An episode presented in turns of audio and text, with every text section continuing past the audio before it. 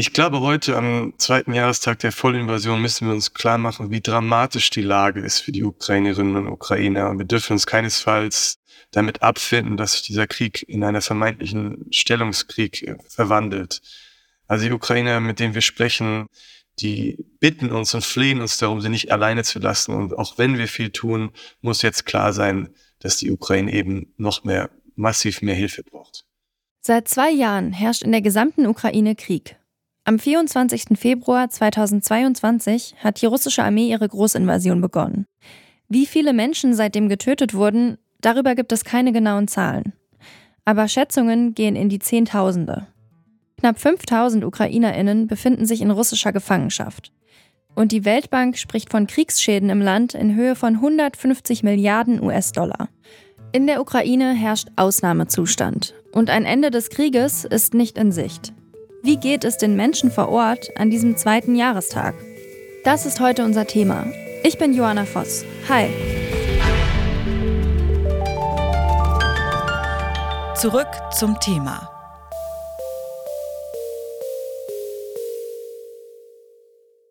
Die Ukraine begeht an diesem Wochenende einen traurigen Jahrestag. Inzwischen ist es zwei Jahre her, dass Russland in den frühen Morgenstunden in die Ukraine einmarschiert ist. Russlands Präsident Wladimir Putin sprach damals von einer kurzen Militäroperation.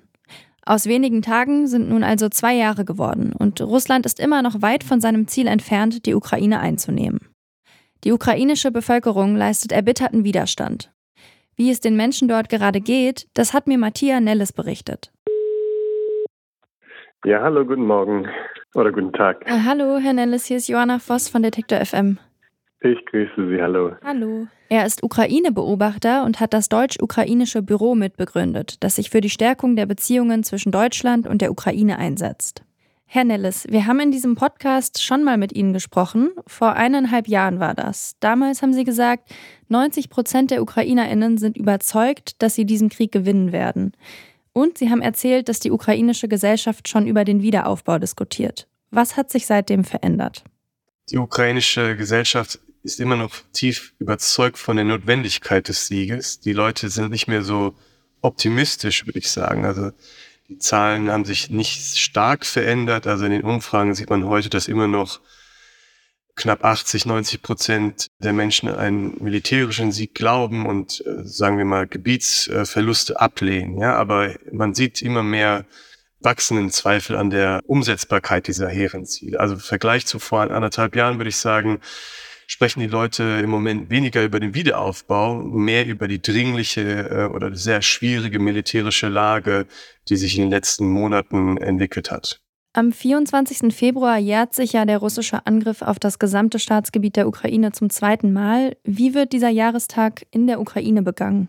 In der Ukraine ist dieser Jahrestag ein, ein schwieriger Jahrestag, weil die Ukraine am 24. eben auf zehn Jahre Krieg zurückblicken, auf zwei Jahre der Vollinvasion.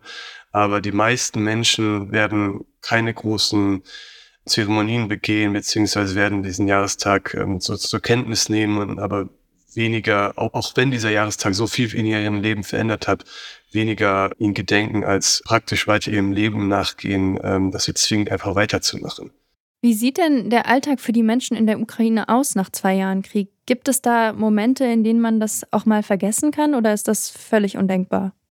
Es gibt immer wieder Momente, in denen man vergessen kann, dass Krieg herrscht. Man wird aber immer wieder aus diesen Momenten rausgerissen und man muss auch immer wieder sagen, es kommt darauf an, wo man sich befindet in der Ukraine. Wir waren vor zwei Wochen in der Kiewer Region, in der Tscherniver Region, in Kiew selber.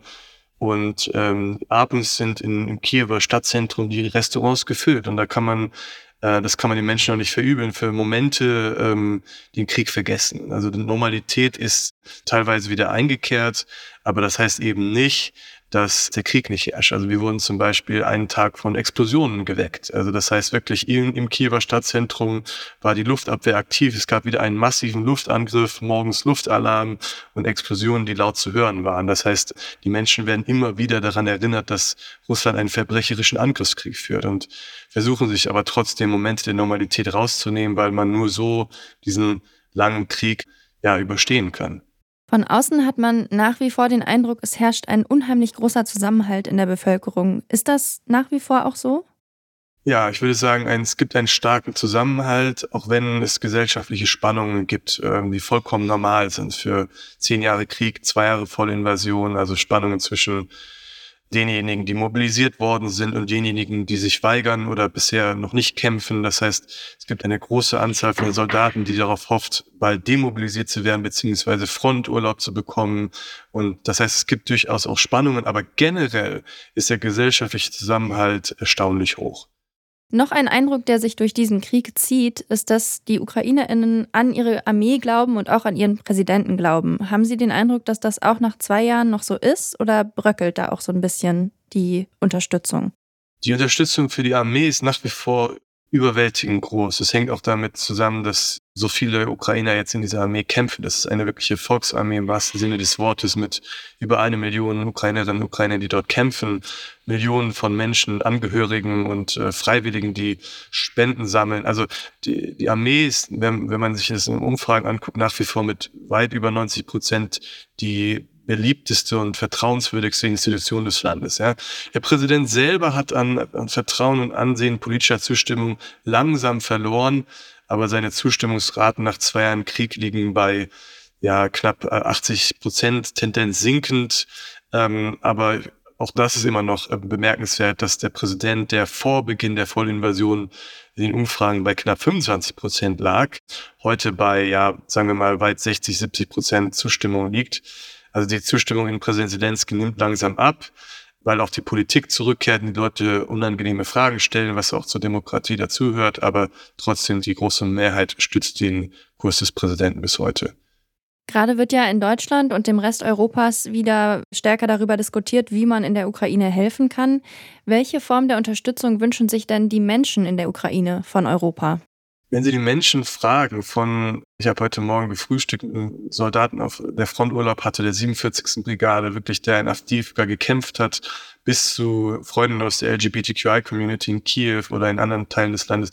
Die Leute sagen ähnliches, lasst uns nicht im Stich und helft uns, und erkennt die Dringlichkeit der Lage. Also die, die, gerade die, den Deutschen sagen sie, danke für die große Hilfe, aber die große Hilfe reicht eben nicht aus, wenn, wenn Russland uns überwältigen kann. Das heißt, die, die Leute fragen äh, nach wie vor nach mehr Munition, nach mehr Waffensystemen, nach mehr Luftabwehr, Flugabwehr, damit sie sich verteidigen können. Das heißt, die, die Menschen verstehen, die Dringlichkeit ist nach wie vor hoch und versuchen diese Dringlichkeit den Deutschen, den anderen äh, Gesprächspartnern zu erklären weil man hier so langsam sich an den Krieg gewöhnt und meint, es sei festgefahren, aber das Gegenteil ist der Fall. Also die Ukrainer brauchen nach wie vor massive Hilfe die über weit über das hinausgeht, das wir derzeit ihr anbieten.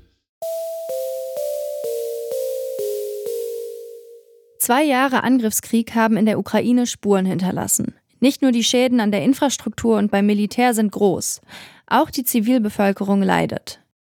Die Ukrainerinnen glauben immer noch fest an einen Sieg gegen Russland, sagt der Ukraine-Experte Matthias Nelles. Dafür brauchen die Menschen in der Ukraine aber weiterhin Unterstützung vom Rest Europas. Wenn ihr einen Eindruck vom Leben im Krieg in der Ukraine gewinnen wollt, empfehlen wir euch noch den Dokumentarfilm White Angel. Den gibt es gerade in der ZDF-Mediathek zu sehen. Im Herbst haben wir auch hier im Podcast mit Regisseur Arndt Ginzel über seine Recherche in der Ukraine gesprochen. Den Link zum Interview und zum Film haben wir euch auch in die Show Notes zu dieser Folge gepackt. Das war's von uns für heute. An dieser Folge mitgearbeitet haben Lars Fein und Benjamin Zadani. Ich bin Joanna Voss. Macht's gut. Zurück zum Thema vom Podcast Radio Detektor FM.